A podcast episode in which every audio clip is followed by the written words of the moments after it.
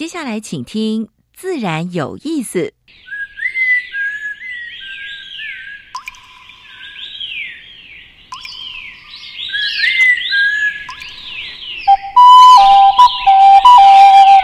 大自然是最能启发人心、最迷人的教室。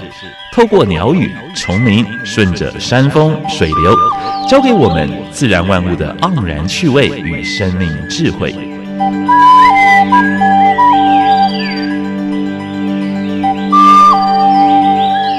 走过来，走过来，仔细听，仔细听，自然有意思。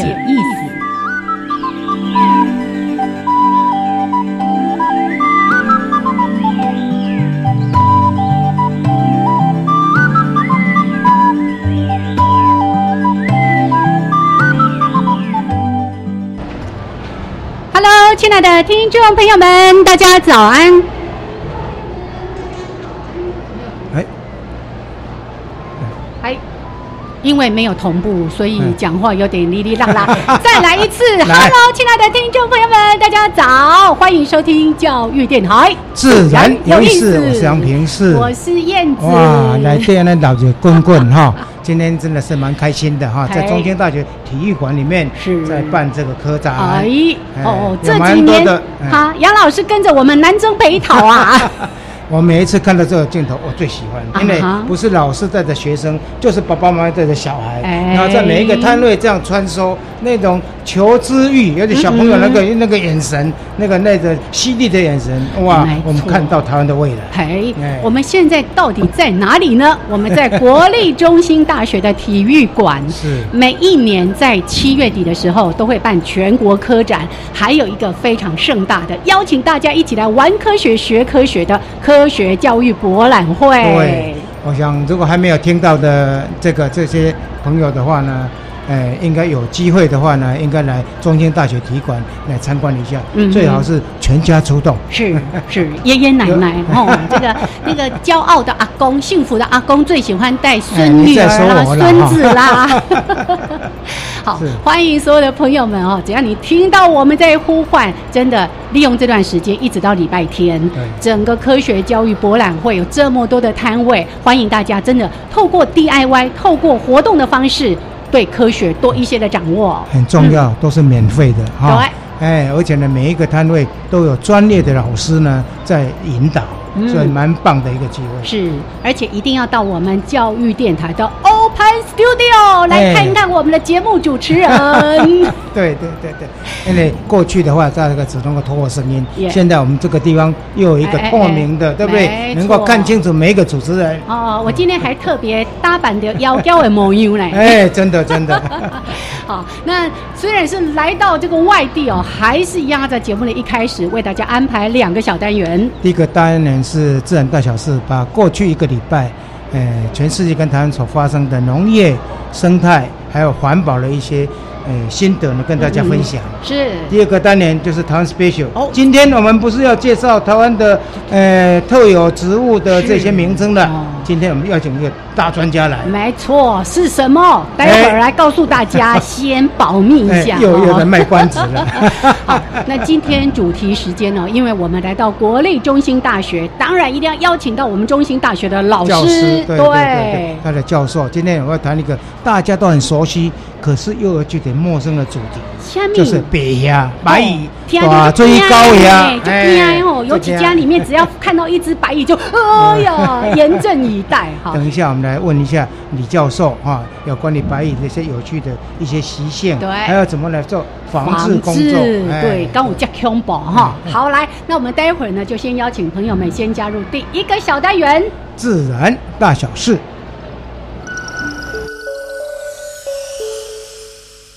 声、雨声、鸟鸣声，声声入耳。大事、小事、自然事，事事关心。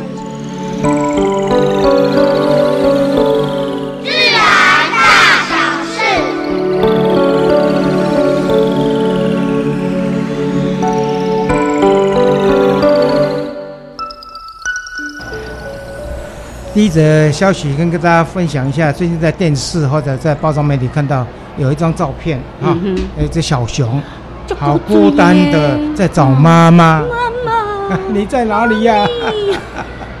但是呢，蛮多游客就对他猛拍照啊。其实这个行为真的是不好了哈。是。所以这个部分的话呢，呃，其实还有风险，因为妈妈如果是在附近的话呢，她看到你接近她的小熊，突然冲出来是有风险。是。这是最近在呃花莲南安哈南安瀑布的地方所发现走失的小熊。对，老师你说这个我回应一下，因为我最近刚从澳洲回来，我们就去海滩。等那个小蓝企鹅回来，你知道吗？结果后来有一只企鹅就跑到马路上，哦，工作人员要所有的人赶快撤开，让它可以顺利的回到它的窝巢，不是大家把它围起来，啪啪啪啪啪啪，这是不应该的。应该是要撤退才对，是的，人潮要撤退，也不要去接近它，对不对？这是第这第一个信息。第二个想跟大家分享的是。呃，最近环保署不是在推那个老旧的柴油车要汰换吗？哦，是。汰换的话呢，结果蛮多的那个那个司机，结果集结在那个环保署去抗议。不过呢，环保署它有寄出一些，就是一些那个补助吧，补助了，补助啊。上次跟台中市也有补助，我们跟大家谈过了哈。他现在第一、第二期要被就是要收回来的那一批哈，他说如果说你要贷款，他。就是九成的信用贷款，啊啊，那个利率如果三到五 percent，有署里面的补助，补助一个 percent，还不错了啊。那如果淘汰的话呢，大概每辆车平均可以补助差不多二十万，因为它车子有大有小，二十万左右啊。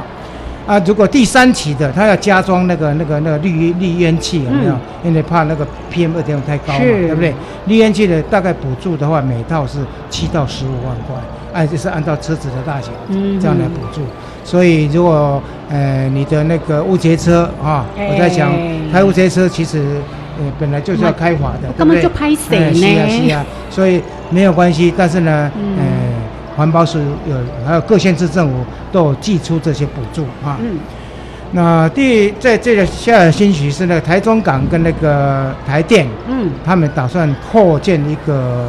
工扩建工程啊，就是除油呃除气厂，除气厂啊，但是呢会在台中会填到五十公顷的，其实蛮大的。嗯嗯但是呢，是引起环保团体，引起一些那个保育团体的。哎，为什么？为什么？因为那个地方是白海豚。哎呀。因为可能会你填填的地方会等它回游迁徙的路线，一个一个廊道啊。嗯嗯嗯。所以。台电跟台中港务公司，他们也组织了一个就是教授团，是啊，还有学学这些专家，针对于环评所需要的噪音、水质、水温，还有包括这个的食物，还有它迁移路线进行调查，对，要进行第二阶段的环评。没错，其实很多事情不是为了反对而反对，而是要真真正的通过研究之后，发现到底。影响是什么？是是大不大？哈，其实我觉得这个影响比刚才那个小熊还严重哎，路都被围起来了。五十公顷其实蛮大的。嗯，那我们对那个渔工的环境哈，其实应该是要严肃的对待哈。因为有关于那个渔工的住宿条件啦，还有呢食物啦，啊船上的安全啦、卫生条件呢，是不是够好？是。因为我们的船最近有一艘渔船，高雄的渔船在南非被扣押了，嗯，那是违反联合国的劳工的劳工的这些法规。是。但是后来有改善的，就是啊，所以这个部分的话，我们希望农委会能够注视。这重视这一块，对啊，业主也是啊，我们一直说的君子爱财，取之有道，不要克扣我们这些外籍的渔工。是是是是。还有最近也有一个蛮大的乌龙事件，哎，就是中油，嗯，中油有一个在澎湖湖西除油厂漏油漏到一年，最近才被发现。香蜜，香蜜，而且呢，造成澎湖湾都已经有污染了，还有呢。地下水还有土壤的污染蛮严重的，嗯，所以澎湖县政府就寄出寄出罚则，大概罚了六百五十万，六百是其实不高了，我是觉得。对那个 中油来但是呢，如果没有处理，连续换再连续连续改罚啊，所以我是觉得说这真的是很糟糕的一件事情。是。那最近林试所跟东华大学在。花莲的大农大户平地造林，嗯，发现的黄喉雕，哎，黄喉雕很可爱，对不对？很可爱，那个哦，胸前有一个一撮鲜黄色的毛毛啊，你 一被发现，它就躲躲藏藏的，对不对？啊，那个原来是在三百到三千八百公尺的高山才发现得到，是现在连那个平地造林才一百一百公尺的海拔就被发现了，所以台湾第一次记录。嗯嗯。不过这个大龙大后这个平地造林呢，真的是造福蛮多野生动物。在那个地方，你除了可以可以看到环境之外呢，像麝香猫啦、石蟹獴啦、朱狸啦，还有呢黑刺烟这类这些百物都在那个地方都有。马丘嘛，乌的。还有很重要的，这个地方是花莲地区很重要的赏萤的地方。哦，对不对？每年他们在办赏萤活动，造福当地的那个村庄，对不对？我四月的时候抱怨过了，本来我想要去参加的，但是额满了。额满了。好，来，这是今天提供给大家的自然大小事。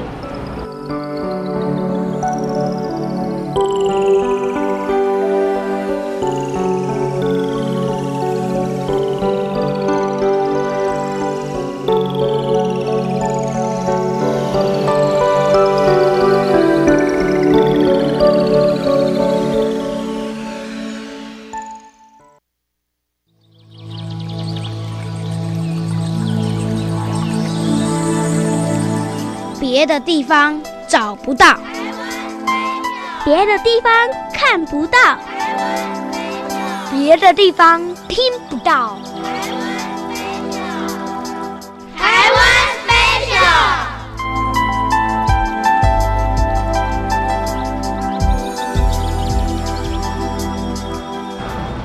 好，现在时间上午的十一点十六分，欢迎朋友们继续加入教育电台，自然有意思。我是杨平视，我是燕子，赶快照过来，照过来。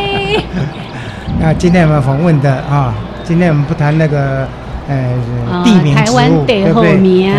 今天我们谈的是蛮大蛮有趣的一个主题，对，而且这个主题一向做做的非常好，现在变成特生中心的招牌，是。这个社群其实我们在节目当中已经念过很多次了，可是我今天去找主秘的时候，他说：“哼，你都没有好好的介绍我们，所以我一定要请他来。”他是从当组长的时候就开始在推，现在升官当主秘了。对，好。我们讲暮光之城啊，大家想到的是那个吸血鬼，不是？我们要讲的是，经常呢在傍晚时分或者夜晚的时候会飞出来，而且把这样的主题放在台湾 special，绝对是正确的。对，台湾的特有种的鹅类，我都不知道有多少呢。哦，今天访问的是我们特生中心的主秘林旭红。哎，主秘好。哎，两位主持人好。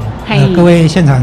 以及呃收音机前面的听众朋友，大家好，今天是有现场的。哎嗨，哎，再呼唤一次，这个礼拜在礼拜天之前晚来就没了哈，一定要到我们国立中心大学的体育馆参加我们的科学教育博览会。教育电台的主持人全天候都在这里，也欢迎大家来跟我们打招呼。如果过去只听到声音，没有看过真面目的，可以来看一下。你那鲁克睡了，进来进来。好，来，我们还是言归正传，回到我们台湾 special。今天呢，就是要特别跟大家介绍特生中心有一个脸书的社群，非常非常的庞大，听说有六七千人，对，不止吧？不止，主秘，差不多就是六七千人，因为我们有两个社团啊。那我想有它里面有重叠的，如果把那两个加起来的话，一万只看数字的话，一万多了。不过它有 overlap 的部分，是是是。但很多人都会应用到这个社群，例如出去野外拍到什么啊，嗯，办来赶快泼到暮光之城的网站，我们就有很多的专家学者来帮我们鉴定，哎，这只鹅是谁呀？没有错，这个暮光之城的功能就是在这边哦。那就是说，呃，如果你你拍到一只鹅，那你就把它抛呃抛到我们这个暮光之城这个社团。那就会有，其实不只是学者专家啦，我们有很多我们称为鹅友的，他们有能力鉴定这些鹅种，他就会协助你来鉴定，告诉你的这只鹅的名称，哎，对对对，还有你如果详细要了解它的生活期限，他会告诉你。我还有没有其他一个网站，我可以做更进一步的查询。嗯嗯嗯嗯，好。但我相信这样的一个脸书的社团，这个社群不是只为了帮大家来鉴定各种蛾类的物种，一定有它成立的一个很重要的目的，对不对？那当然。嗯，最初我们会成立这个目光之城，其实我们就是想着，我们就借着大众的力量来协助我们收集。我们讲好听一点，叫做蛾类的时空分布资料。说这个蛾。它在台湾的分布是怎么样？然后它在它的那个就是在空间的分布跟时间的分布是怎么样？那为什么会知道想要知道它时间的分布呢？因为蛾是一个完全变态的昆虫，我们要想要知道它在不同的阶段里面，成虫什么时候出来，幼虫什么时候出来？那我们这样子慢慢的的确收到非常多的资料。对，慢慢累积资料的话，你就可以把它的整个每年大概固定在什么地点，对对，出现的时间啊。还有呢，可能会出现在什么植物上面？因为蛮多蛾友也会去拍拍它的幼虫，然后也可以把幼虫跟成虫之间整个衔接起来。是，没有错。在我们的资料里面，我们另外有一项就是有关于食草的记录。是是，对对对，这就是公民科学家了哈。一般职业性的科学家。毕竟不多嘛，对不对？所以如果能够借助于这些在民间的这些，也是高算高手哦。嗯，现在蛮多的这些高手在民间，高手在民间，对不对？所以我刚才听说，你们总共好像提供照片已经有两千多人了，是不是？哎，有两千六百多位啊，我们称为鹅友，鹅友，是是是，鹅友啊，对对对，就是连友加鹅友。好，所以其实这个网站一方面是提供让对于这个自然的探索有兴趣的朋友们，哎，当他在野外拍摄到一个什么样的物种是他不认识的，我们有达人、有学者、专家帮忙做鉴定。可是这一笔资料也会成为非常珍贵、重要的一个资料，就刚才提到的时空分布。对，嗯，因因为我也曾经当过特生的委员了哈，当初在成立这个时候呢，蛮多学者在怀疑说，哎。而有所提供这个资料，到底会不会说科学上会不太正确啊？现在民间也有一些鸟友嘛，一些蝶友，对不对？所以那个资料到底可不可信？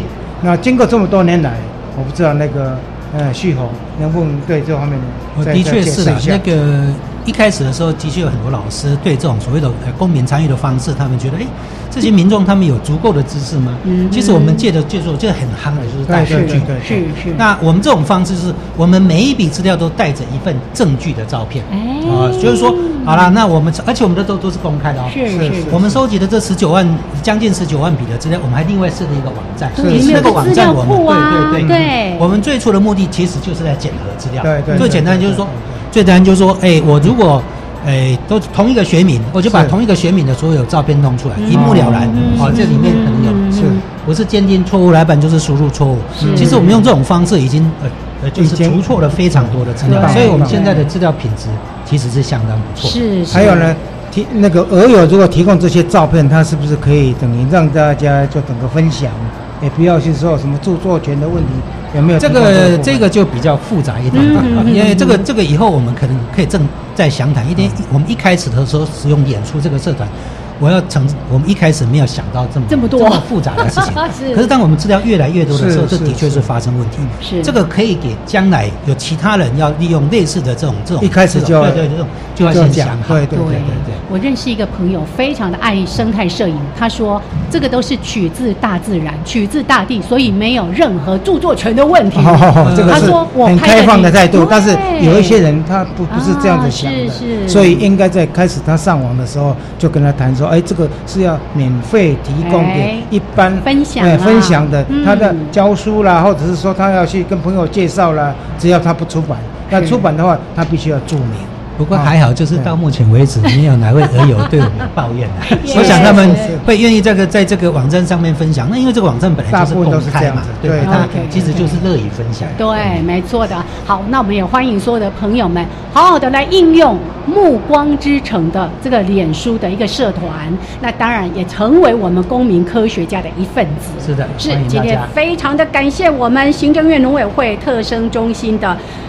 主任秘书林旭红，林主秘，谢谢主秘，谢谢谢谢谢谢。好，那现在时间是十一点二十四分，待会儿呢一小段音乐，赶快来解决白蚁的问题。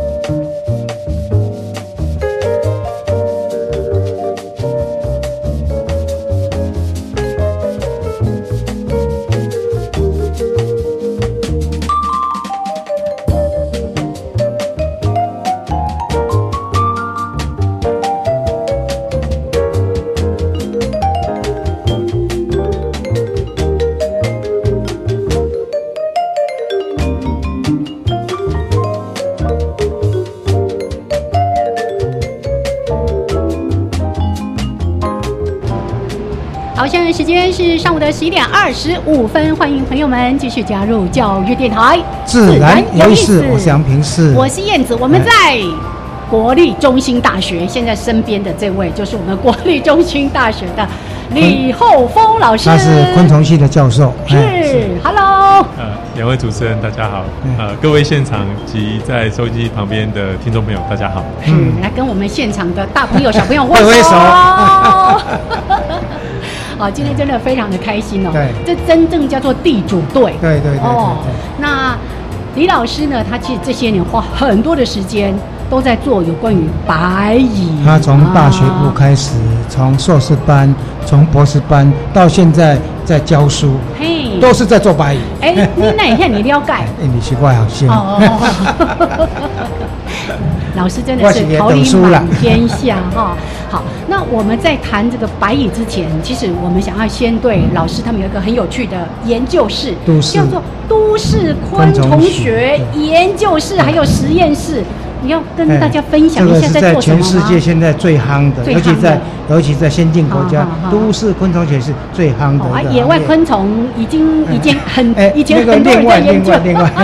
好了，老师帮我们说明一下。哦，对，就是都市昆虫学，这是一个呃新兴的一个学门哦。那主要它就是要解决都市里面的害虫的问题。那像我们大家很熟知的蟑螂啊、蚂蚁啊、白蚁啊，等等这一些。那其实它是一个任务性导向的研究，就是说它是为了要呃解决这些问题，然后去了解这一些生物，然后收集它的生物学的知识，然后要怎么去做防治工作，或者这怎么去防范它。嗯嗯。那除了这些之外，像一些毒蜂啦。当然，都市里面还有一些漂亮的昆虫啊，也一样是研究的主题的。是，但是它比较偏向在害虫那一块。啊，害虫还有一大部分是家里的小强啊。你们有研究小强吗？小强，另外研究室。对。啊，我们的实验室主要是针对这个白蚁哈，然后白蚁的生物学。因为光白蚁就做不完。哦。对这个白蚁啊，它呃，我们为了要，我们最终的目的是希望防治它，然后降低台湾的白蚁危害的问题。是。那其实要聊要要解决这个问题，其实需要非常多的生物学的背景的知识。嗯嗯。所以我们实验室除了做防治以外呢，有更多的学生还有助理在投入在呃分类学啊、形态学啊、生态学啊，好，甚至是这个呃穿山甲在自然环境里面的。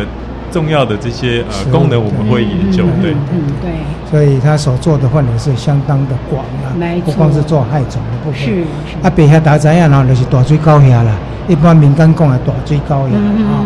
那针对这个高虾跟白虾，你能不能跟大家跟跟听众稍微区别一下？因为大嘴高虾不是高虾，对不对？这个。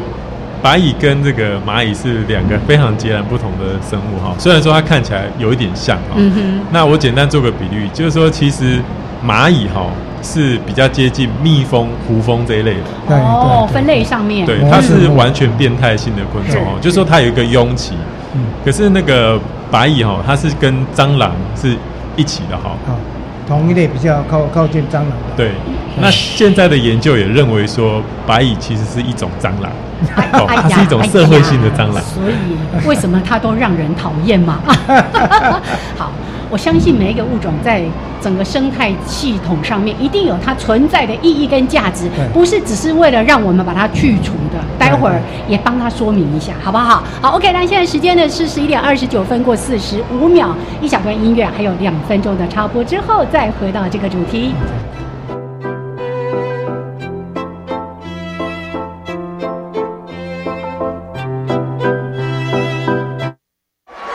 竞技赛现在两位选手就定位，预备，开始。选用高效率的节能家电，得分。不必要的电源记得顺手关，得分。穿着夏日青衫，得分。清洗冷气滤网，冷气最适温二十六到二十八度，得分。公布比赛结果，两位选手并列第一。节能不分胜负，爱地球做就对了。让我们一起为节电多做一件事，少做浪费电的事。以上广告由经济部能源局提供。去年我教长辈用手机使用 Google 云端管理属于自己的云端空间，他们都觉得好方便呢。我去偏远地区教小朋友手机摄影、照片后置和影片剪辑，他们积极的学习态度让我印象深刻。教育部资讯职工开始招募，期待您加入，扩散数位关怀能量。欢迎有意愿的大专及高中学校组队参加，详情请搜寻教育部资讯志工计划网站。以上广告由教育部提供。我是陈淑丽，我是苗可丽，我是林佳丽。至善越南平童助学计划二十年来已经帮助了七千个孩子上学读书，但是越南中部还有成千上万的平童，家庭月收入不到二十美元。上学之路仍旧遥远，请您和我们一起加入认养行列，每天二十元，每月六百元，帮助中越孩子圆一个上学梦。爱心捐款专线零二二三八八九一一八二三八八九一一八。加外加外，阿玛波拉，扎根格玛西卡斯达斯，的加古拉布古列列。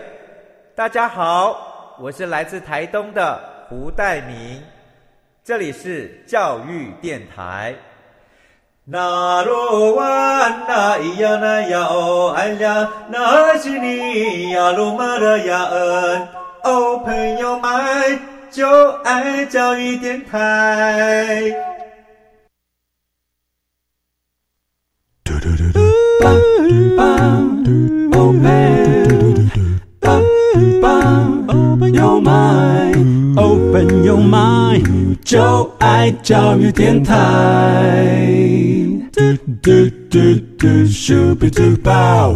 好，现在时间是上午的十一点三十二分，欢迎朋友们继续加入教育电台。自然有意思，我是杨平世，我是燕子。哎，呼唤呼唤。我们现在呃接受访问的是中兴大学昆虫系的教授，呃。李洪峰副教授，好，我刚才要说呼唤呐，赶快再呼唤一下我们所有的朋友们，记得在这个礼拜天之前，最好你现在赶快过来，我就可以跟你打招呼了。我们的科展还有科学教育博览会，有会场好多好多的摊位哦，我很期待。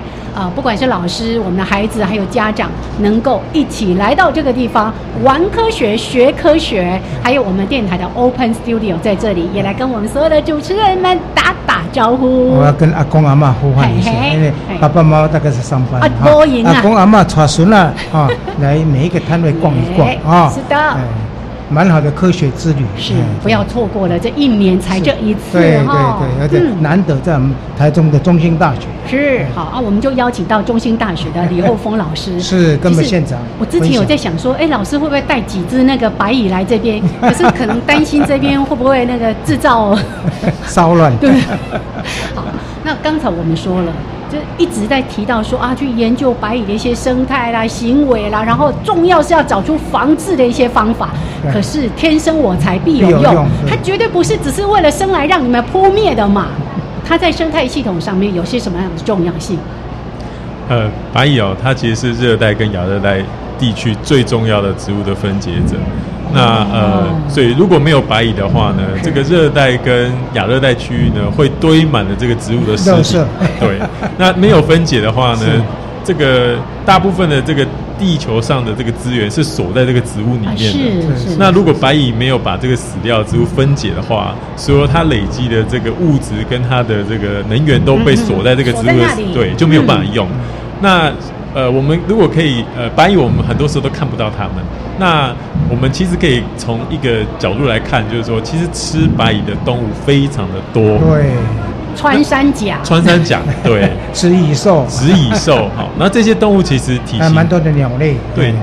它们体型都不小。嗯哼。也就是说，它们每天其实是需要吃很多的白蚁。啊。好，那从这个角度来看，就知道说，呃，白蚁它是一个很重要的角色，它把。植物的尸体转成动物性的蛋白质，然后再喂其他更大型的动物。牺牲小我。它不光是扮演分子解角色，同时呢，在食物链里面，他是一个被吃的角色。是是是，哦，所以它其实也非常的重要。尤其刚才提到了，如果没有它的分解，这这些植物，它把很多的能量锁住了，然后呢，你可能就进不了林子了，因为全部都被挡住了。波罗汤吉啊，哈，好，所以先了解它的一些重要性之外。当然，我们刚才一开始也说的，大家担心的都是啊啊啊，它会对我们的家具，甚至很很多居家的装潢，甚至古迹什么，造成很多的破坏，对不对？其实我们如果再把把我们再拉到原里去，拉到森林里面去，你到非洲去看，非洲的那个疏远，就是草原跟树林之间，你可以看到蛮多的白蚁巢，像蚁塔。对，你这是在澳洲应该有看到啊，对不对？在草原上面。我没去那里啊，没去，没看到。对，但是在很多影片看过。是是，那个白蚁的蚁塔也是变成一个一个自然景观呢。是是，因为你去踢的话，哇，怎么这么坚固，蛮硬的。对，听说里面那个建筑结构、通风设备 什么都做得非常的好。对，白蚁的这个建筑，白蚁是号称是这个世界上建筑建筑的大师。是，就在还没有人类之前，其实白蚁是最会盖房子的。对，里面的通气啦，还有包括那个二氧化碳的排放啦，嗯他们都做得相当好。哦哦。所以人类跟他们学习，嗯，这个白蚁的这个蚁塔，它其实是在有蚁塔的地方，这个蚁塔都被认为是一个生物多样性的热点。对，好，因为白蚁它把很多植物的这个组织集中在这个蚁塔里面，然后分解它，所以它可以喂养很多其他的动物。那这个巢里面还有其他很多昆虫跟它住在一起。然后特化出很多特别的昆虫的长相，有蛮多的房客住在里面，呃，免免免房租的，食物都里面提供的。那为什么他愿意呢？有共生彼此互利吗？呃，大部分都没有，都是骗利，对，都是骗利，都是白蚁提供让其他的昆虫住在，白吃白喝，白吃白喝，可是量不能太多，量不能太多。对，既然提到这个蚁塔。哎，那我们就应该了解了。其实白蚁不是都我们想象中住在地底下，住在我们家里的哪个家具哪个角落，它有不同的种类，栖息地也不一样，对不对？对，嗯，其实白蚁它的食性是其实蛮广泛的。嗯，那呃，我们印象中，因为台湾大部分的白蚁是吃木材是没有错，可是其他大部分的白蚁哦，其实是吃大家没有办法想象的东西，它是吃土的，吃土啊，不是蚯蚓吃土而已吗？讲头哎，哦，因为这个呃，大部分的。的这个白蚁哈，它会吃土壤里面有一些植物分解屑屑在里面，对，所以它是吃土壤，所以它在这个土壤的这个。不同层里面营养的翻动是非常重要的。耶，它可以帮忙翻动那个土壤，松土了。我突然想到一句可以骂人的话：你白蚁，你讲头啊！不可以，不可以，我开玩笑的。好，所以它其实很多吃土，对，然后吃木头，吃木材。哦，那台湾呢？台湾的白蚁种类都吃什么？台湾的白蚁大部分都是吃呃木材。哦，对。在一在一般我们家里的话，哎，怎么去判别？因为白蚁在危害的时候，有时候那个迹象初期你是看不出来的哦。嗯啊，但要怎么去判断？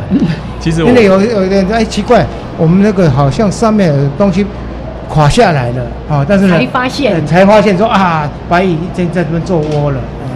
我们发现这个有家里面有白蚁危害的这个住家哈，有一个特性就是大部分都有漏水。哦，有水对它是很重要的。因为我们在台湾，我我们现在的调查哈，就是发现九十 percent 以上的住家的白蚁的危害哈，都是一种叫家白蚁类的。嗯嗯嗯。那其实台湾有两种，好，等一下我会再讲。嗯嗯。那这一类的加白蚁，它生存需要两个特性，一个就是它要有木材，木材；第二个它要有水。水分。所以如果有木材没有水也没问题，嗯有水没有木材也没问题。可是有湿的木材，那就问题就大了。哦，就是它有湿的木材，他最喜欢的。是是是是。一般我们想象中好像你入日本宿舍啦，或者是说像一些古迹啦，或者是庙宇啦，这木木结构比较多，有这个。但是一般像现代化的会不会有？哦，我们现在我们的调查就是现在内政部的统计是，我们有九十五 percent 以上的房子其实都是钢筋混凝土的。嗯是。那其实大部分的白蚁问题发生都是在这一类的房子里面。哦，为什么呢？水泥。对，那因为虽然说结构是钢筋水泥的，可是我们还是用很多木装潢、家具。是是是。那这些其实都是白蚁它危害的这个物品。嗯嗯嗯嗯。还有书房，如果是堆书堆太多。了又不看，那白蚁如果飞进来，哦，他最有学问了，他在里面好好读，把你每本书都读光了。我怎么觉得有被骂到的感觉呢？我书架书很多，但没时间读啊。我 请白蚁来读好了。所以刚才提到说，哎，那也可以自己做一个居家的环境检视，像刚才提到的木头、水分或者说湿度。所以有一些像像台湾在台北，像什么新店啊、戏子啦，好多的地方都是湿气比较高的，这些地方会是比较多的白蚁危害的可能的高危险地区吗？呃，台湾目前的各县市的那个危害率其实是相当的，好，大概都是十 percent，就十间房子就会有一间是曾经或现在有白蚁危害的，是是，曾经或现在，一般。白蚁危害的话呢，都是用什么防治方式？呃，现在好像都有有有那个白蚁业者，就直接打电话过去，他就过来了。对。啊，但是他跟你灌注啦什么之类，有没有比较新颖的方式？你可以给我介绍一下。白蚁防治哈，我在讲真正去处理白蚁之前，我要强调就是白蚁防治哈，要根绝，一定要从房屋的本身来做。如果灌了很多药，然后把白蚁都杀掉了，环境还是在的话，这一次的白蚁移走了，还是会有下一批过来。药效过去了，对对不对？所以要避免漏水，嗯，避免漏水。还有木头的处理，一般还是要先处理吗？对，呃，台湾使用这个呃，我们讲处理木哈，就是说还没有拿来使用的木材，其实应该是需要进这个高压舱里面去把防腐药剂灌在里面。哦，防腐药剂。哦，那防腐药剂灌在里面，这个木材的寿命就会长很多哈，可以二十年、三十年没有问题。可是这个概念哈，因为它的成本高一点，所以说。呃，它就会造成这个市场上面的这个嗯嗯嗯，对。可是你这样一说，大家又担心了。防腐药剂我放在家里面，不管是木地板或者是居家的什么书书架啦、呃书架啦、木座啦等等的，它不会散发那个，像我们又担心有一些有机的那种挥发啊什么的，会有这样的疑虑吗？不会，它跟甲醛是不一样的啊，它其实是会稳定的存在木材内部。是是，一般的都是合法的，嗯因为都必须要经过。测测试说它药效啊，是不是会对人体造成危害？是那个那个有一边一一般的规矩呀。好，刚才老师说的这句话，稳定的存在木头里面啊。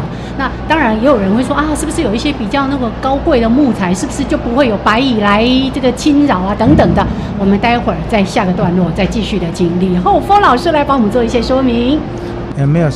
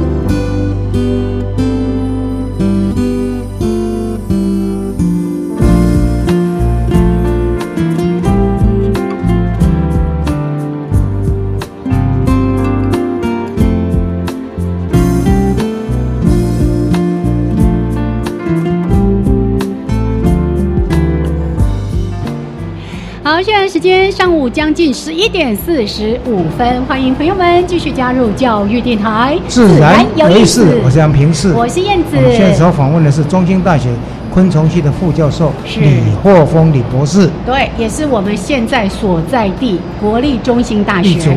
我们在体育馆里面跟大家一起来进行科学教育博览会。我们的 Open Studio 从今天开张一直到礼拜天，欢迎大家有空来。哎，就像我们现在眼前，你看大朋友小朋友坐在这里听听。哎，这个主持人原来在广播里面讲话是这样子的讲法的呀。哦，欢迎大家也来跟我们打打招呼，也好好的透过这个机会来玩科学、学科学。好，来回来我们的白蚁这个问题。一定要来处理。刚才燕子有请教过一个问题，说有没有一些高级木，好像叫 hinoki 啊，或者是哎，还有还有蛮蛮芳香的那个那个那一些木头，樟树啦，还有紫檀之类的，会它会不会有防虫的效果，或者对有没有有没有特别？这个不同的木材哈，它其实有不同的抗蚁性。那简单来讲，就是说越硬的木材，白蚁越不爱吃，越不爱吃。然后味道越重的哈，就是这个刺激代谢物越高的，白蚁越不爱。可是这样的木材哈，在不适当的保存环境，它也会变软。哦，然后味道也会。刚才提到就是湿度比较大，或者漏雨落雨啊什么之类的。哦，是是是。对，哎，可是说到这边，我记得我在找资料的时候有提到说，像我们去罗东那个什么他们的林场有没有？它不是有一个水池是在煮煮藏那个木头的？他们也是因为要让它放在水里面完全泡水，才不会被白蚁入侵，不是吗？所以那个湿度其实是有一些不一样的状况的。对。哦。那那个泡水的原因哈，其实是针对于大部分的虫啊。白蚁如果在那个木材里面被泡在水面，它也会死。嗯哼哼。那可是拿起来之后呢，白蚁就能吃了。一般进水的话呢，因为在木头里面，其实包括天牛，是哦，那个其实也蛮，还有一些豆虫，会呢，玩一玩一玩那个，有蛮多，有蛮多的虫子。所以泡水的目的就是，你泡一段时间，里面虫子都死掉，但是一上来还是经过处理。哎哎哎，那些木头要用的时候呢，到最后还刚才讲过了防腐嘛，嗯嗯，哦，那个都要经过处理。好，那回来，抱歉来继续刚才说的 印度，还有有特别的一些味道香气越重的。其实应该是白蚁比较不喜欢，是这样吗？对，是。但没有食物的时候，它照吃啊，对不对？如果说旁边的建筑物都是已经钢筋水泥的，只有你的那一间是一木屋的话呢，它就集中来来来来来来来攻那一间了，对不对？对，所以说，因为这个白蚁它一个巢的那个危害范围很大哦哦，它一个巢就是现在我们平常会遇到这个家白蚁哦，它一个巢的个体数可以超过一百万只。哦，这么多，百万雄兵，对，然后它的地下的隧道的长度可以超过一百公尺，隧道，对，地下的隧道。是，然后它也会往上盖，也就是说呢，二三十层楼的房子呢也会有白蚁，那它的 对它的巢其实是在大部分都在地下。那他他透过短管道间呐，然后一家一家的去找看有没有食物。那如果这个地方有潮湿的木材，他就进去了。嗯嗯嗯。所以房子的概念就是所谓要区域联防，而不是说你个个别去处理，对不对？所以如果说整个公寓的话呢，你当你你家发现的时候呢，必须要告诉管理会，整栋大楼都要处理，左右邻居一起处理。那如果是你你那个旁边。啊，旁边的话呢，大概你附近的几户人家都要通知一下，因为它是地下，地下的隧道是相相通的。是。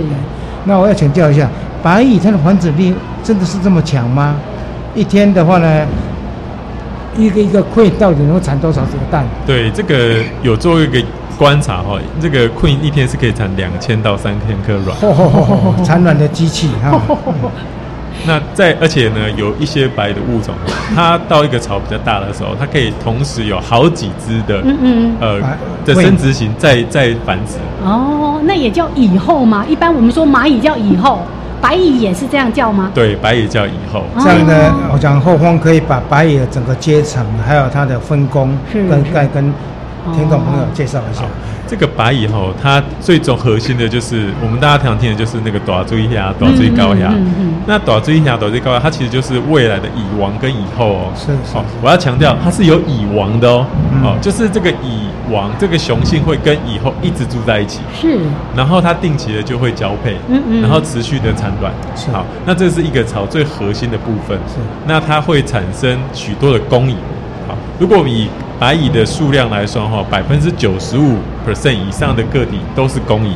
那工蚁做大部分的工作，它要找食物，它要照顾弟弟妹妹，它要照顾蚁王跟蚁后，是。啊。然后还有一个就是有一个五 percent，大概是它的兵蚁，兵蚁哦，兵蚁就是负责守卫巢的，嗯，对。那其他除了这三个主要阶级以外，还有大概二十几种的不同的阶级。他有补充的生殖型，就是爸爸妈妈呃年纪大了哈，那他就可以呃补上来，补上来。对，还有工蚁里面那个冰蚁的冰蚁好像有鼻冰，还有鼻冰是所谓的化学冰，还有二冰用大二的，你能不能再讲一下？武器不一样。这个白蚁哈，它多样性最高的就是它的冰蚁，有因为它在不同的环境，它就用不同的方式来呃对抗它的天敌，它的天敌就是蚂蚁。嗯，哎。最主要天敌是蚂蚁，白蚁的天敌是蚂蚁，对，不是我们刚才说的那些什么食蚁兽啊、穿山甲，哦，不是不是，最主要是蚂蚁。嗯，然后它的这些特化的这个呃武器哈，它有化学性的，对，呃，它的鼻冰哈，其实是头部的特化变成尖尖的，哦，它可以喷出那个化学的物质液液体，对，可以可以赶走敌人。对，那还有这个弹二弹动性的大颚，对，弹动性。的大颚可以把敌人的身身体哈，就是蚂蚁的身体打打一个洞，嗯嗯嗯，然后还有对对，然后还有这个夹式，就是像我们老虎钳一样，哦，它可以把对，哇，这个好，我一次带带学生到垦丁去，那在在那个枯木堆里面，刚好找到那个白蚁的巢，嗯白蚁巢它是它。在树干上面，它一定会有一层，外面有一层土，对。你把它剥开了，你就看到蛮多的白蚁在里面。当你剥开的时候，你会发现没有多久，蚂蚁会过来，两边会打仗。那个、那个、那个、那个恶兵还是那个白蚁的恶兵还是很厉害哦。它即使肚子被咬断了，它还会紧紧咬住蚂蚁。嗯嗯。然后在蚂蚁巢里面，其实还有蛮多捕食的。我上次在那个地方就看到一种春象，嗯嗯，那春象蛮厉害的，它会伪装。它会把那个泥巴，把那个朝鲜的泥巴憋在身体背面，然后在里面就吃那个白蚁啊。所以在白蚁窝里面的那个、那个、那个、那个环境哈，其实也相当有趣。还有他们之间的那个攻防也都蛮有趣的。对这个白蚁哈，你看它的这个身体就知道它是白白胖胖的。对，它的这个表皮很薄，就肥肥嫩嫩的。对，所以很好消化。嗯嗯嗯。所以等到我们我们呃有一些做蚂蚁的研究人员有点坏，他其实是呢先把白蚁巢打开，然后蚂蚁就跑出来，这样就可以采白蚁了，哎，采采蚂蚁。蚂蚁了。它 的饵就对了。对对对。哦哦哦。因为那个。白蚁的体内的这个脂肪跟那个蛋白质的成分非常的高，是啊，所以它其实有人也认为说，它其实可以是未来当做呃食物的一种来源。原住民就是一些第三世界国家蛮多的原住民。都是把白蚁当做当做它的食物，嗯嗯还有呢，野外求生的时候呢，白蚁也是蛮好获取动物蛋白的一个来源，就高蛋白食物就对了，高蛋白食。物，对对对，尤其我们其实节目里面也说过很多次的，这个联合国的农粮署不是也一直在说，以后要吃虫救地球，很多人一听就是呃，我们希望不要是真的，因为我们的一些作为。让我们不得不一定要吃虫了哈，大家努力一点。好，那最后呢，还有几分钟，一定要来再说一下关于一些防治的问题。刚才我们也提到说，当然今天谈这个话题，一方面让大家对白蚁有一些认识，不是完全那么负面，它很重要。但是当它侵入到我们住家的时候，我们就要严阵以待。不过在这个之前，我想要跟听众朋友分享一下，就是说，如果每年。白蚁的繁殖季节，然后它会飞到屋子里面来的时候呢，你的纱窗上面一定都要关好，因为它一进来的话呢，你想想看，那个产卵机器一进来，它只要把翅膀脱落，一脱落掉，它去找找一个地方，它在下蛋的时候呢，刚才霍峰也讲过了。一只蚁货能够一天产一千五到两千个蛋，两千到三千。哎，那个是那个是等一个一部产卵机器在你家里面生产的。嗯嗯嗯。所以除了这防范之外呢，就是再来做治的工作。治的工作要怎么去做？对这个白蚁的这个防治哈，呃，它我跟大家讲一件事情，就是说不要自己来。哎。对，因为白蚁的专业的对，因为白蚁的防治工作需要很多专业的器械。啊，那这个器械还有这个专业的药哈，其实都不是我们在卖场可以买得到的啊。那呃，我们有做一个调查哈，有百分之五十以上的民众哈，不是不管白蚁的危害，就是自己来。那这个结果哈，我们。据现在科学了解，这些自己来还有市面上可以买的药，其实都没有办法根治白蚁。哦，不是随便的杀虫剂。是是是是。对，所以其实找这个专业的除虫公司来做白蚁的防治呢，这是一定要做的啊，因为他们其实才有相对应的器械还有工具。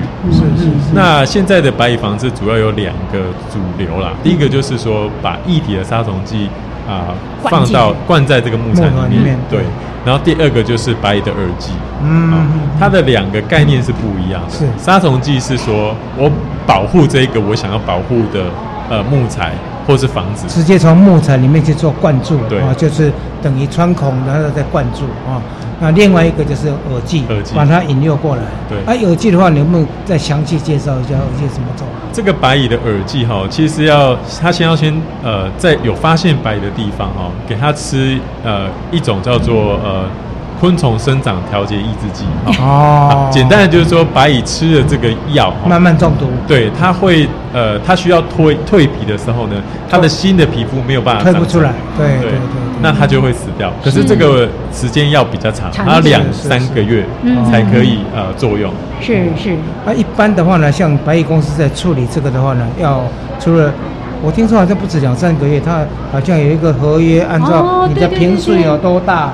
然后呢，再去计价，是不是这样子？对，因为这个白蚁的房子哈，比如说我们要灌药的话，它会用以平数来算啊，因为你这个房子越大的话，你需要的工钱越多，需要的药越多。那耳机其实也一样，你房子越大的话，你需要装的耳站数越多。嗯，好，那相对呃人力的成本是最高的。是是，所以处理不是只是说，哎，这个地方有我处理这里。其实是应该整个居家环境都需要处理吗？对，其实大家要有一个概念，就是说，不只是你家、你的邻居、邻居，还有你的周围的环境都要去照顾。所以说，呃，如果把废弃的这个家具丢在马路边，呃，离你家一百公尺以内，它都可以变成一个养白蚁的一个环境。对。所以呢，哎，把那个家具还有什么木头不能够乱放，对，也不能乱收，那就把那些当当成宝收回家也有风险。嗯嗯嗯，就像刚才前面提到的，不是你自己处理，可能左邻右舍都需要先通报一下，是不是？大家一起来这样子。对。不过现在这个好像也是最难沟通的地方。哎，对。对对，你只有你家有，我家没有啊。对，所以有些房东公司他们就会在做处理的时候，他们会故意发生一些噪音，是让周围邻居发现说，哦，这家是有在做白蚁的，那他就会探头出来说，啊，其实我们家也有，所以这个是一个很普遍的现象。对对，所以很好，这个我是觉得那区域联网观观念啊，对，因为光你家做好了也没有用，因为没有多久他可能又会来，啊啊啊，旁边的话就是一个滋滋生源，他说只有做一家其实也不行。对，而且我们今天在录音之前哦，杨老师就在跟我们李厚峰老师也在谈到说，哎，像这样的一个白蚁的防治产业，其实是台湾算相当大的一个产业，对不对啊？这个我们有哎都市昆虫学研究室在国立中心大学，不用担心来到这边以后没有工作，因为这会是一个未来非常大的，而且听说也前景看好，是吗？对对第三世界国家是当然是。比较不是那么大，但是如果是在先进国家，这是蛮大的一个产业，因为大家要求生活品质，要求住宅的品质。对，所以这个部分的话，未来是非常重要的产业。是是，还有包括我们对于古迹的维护也越来越重视。所以，哎，这个大家有有机会有时间，其实这个 Google 很容易，我们就找一找，哎，李厚峰老师，或者找找国立中心大学的昆虫都市昆虫学的研究室，其实你可以找到更多更多跟白蚁的生态还有白蚁的防治有关的一些资料。呃，我们有一个 Facebook 的这个社团，也有一个是 Facebook 叫白蚁大水蚁交流社团，对，大家都可以哈。对，哎，跟我们刚才在谈那个暮光之城一样，也是一样，要顺便广告一下，对，一起来参与。好，我们今天非常的谢谢李厚峰老师，谢谢，好，谢谢谢谢，我们下礼拜见喽，下礼拜就在棚子里面喽，对，就回电台了，所以赶快，这个礼拜我们还在这里，欢迎到国立中心大学的体育馆。科学教育博览博览会，还有我们教育电台的 Open Studio，欢迎所有的朋友共同的来参与。好，拜拜，拜拜。